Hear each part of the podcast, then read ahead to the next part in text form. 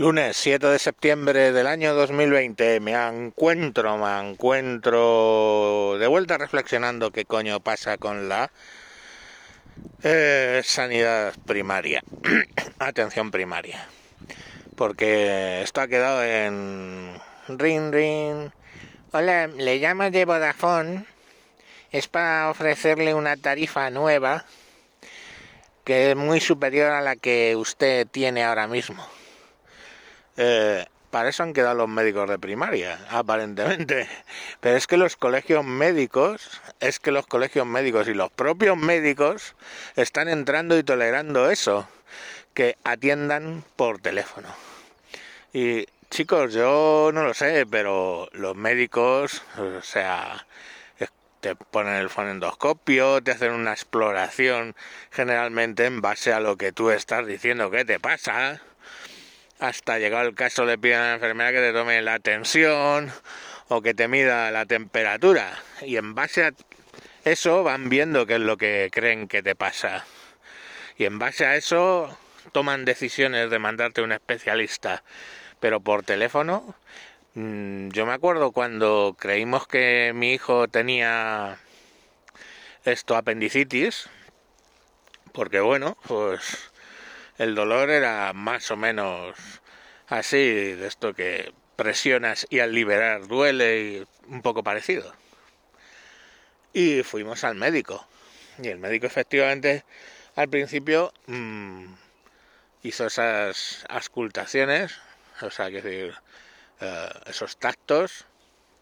Luego le hizo saltar sobre una pierna, creo que sobre la derecha, luego la izquierda, no me acuerdo y pues bueno, vio que al final dice, mmm, no parece que sea un apendicitis. En base a eso, pues tomó sus decisiones y ya está, no era apendicitis, era, sería un pedo loco. Pero, mm, pero por teléfono, ¿cómo haces eso? ¿Cómo, cómo haces eso por teléfono? O cómo escuchas el ritmo cardíaco por teléfono, o cómo escuchas eh, la respiración por teléfono. Pues es que no lo entiendo. Y lo peor es que los sindicatos, los sindicatos los están defendiendo. O sea, mmm, es que están en riesgo de contagiarse. Primero, en contagiarse de qué? De una enfermedad que mata por debajo de los 60 en un 0,58% de las ocasiones. 0,58, no un 58. Entonces, pero bueno, aunque fuera un riesgo de mortalidad evidente, coño, pues toma tus medidas, tus EPIs y todo lo que tú quieras y trata a la gente. Pero no se está aprovechando ese tema para realmente qué hacen ahora mismo en atención primaria ¿Cómo vas a detectar por teléfono un cáncer de mama? Un cáncer de mama tienes que mm, palpar cuidadosamente eh, el pecho. A ver si hay bultos, a ver si hay masas no uniformes, a ver si... ¿Y eso? ¿Cómo lo haces por teléfono? No ya te digo ni por videoconferencia. ¿Cómo haces eso por teléfono? Claro, luego es, oiga, es que creo que tengo un bulto en una teta, vaya urgencias. Y luego nos sorprendemos de noticias de que urgencias está saturada. Hostia, urgencias está saturada porque en primaria están haciendo una dejación de funciones brutal, amparada, insisto, ¿eh? en los sindicatos.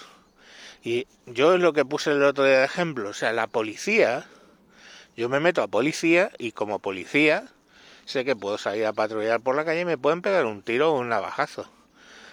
¿eh? Y para eso llevo, pues, mmm, pues no sé, mi chaleco antibalas, tengo mi formación y llevo una pistola.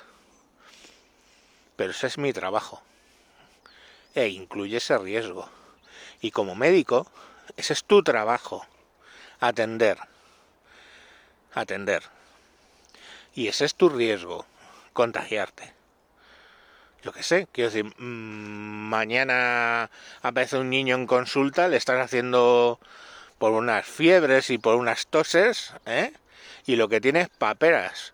Y hostia puta si te contagias de paperas siendo adulto, sobre todo varón. O sea, mm, mola que te cagas. Entonces, ese es el riesgo.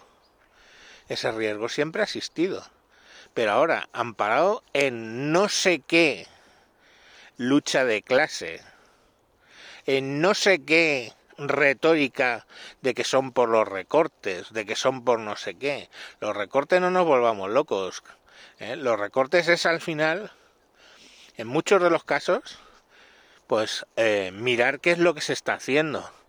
Mirar que no, se, que no haya abusos. ¿eh?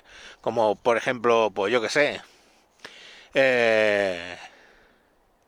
¿Cómo se llaman los de los huesos? Joder. Se me ha ido. Eh,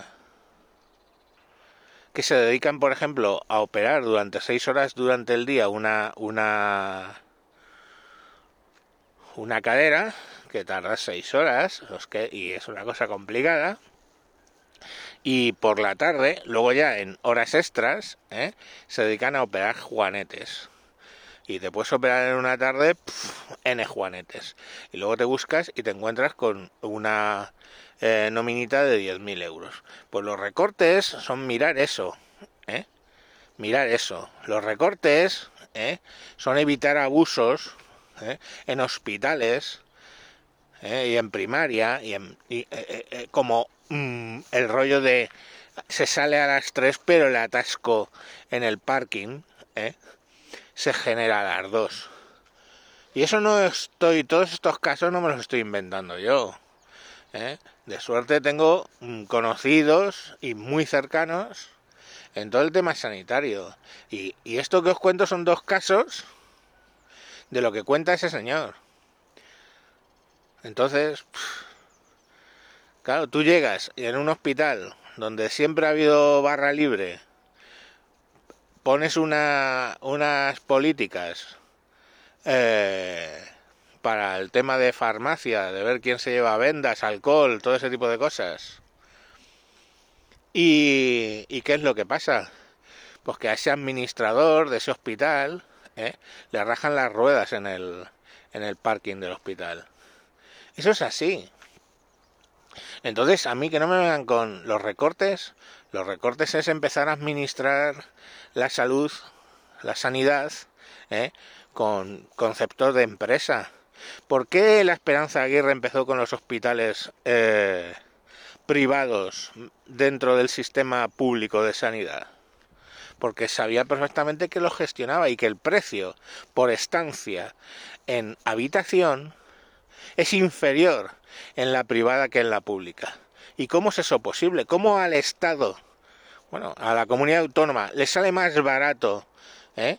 meter a un enfermo en una habitación de un hospital privado que lo va a pagar la, la, eh, la comunidad, le sale más barato que en uno público.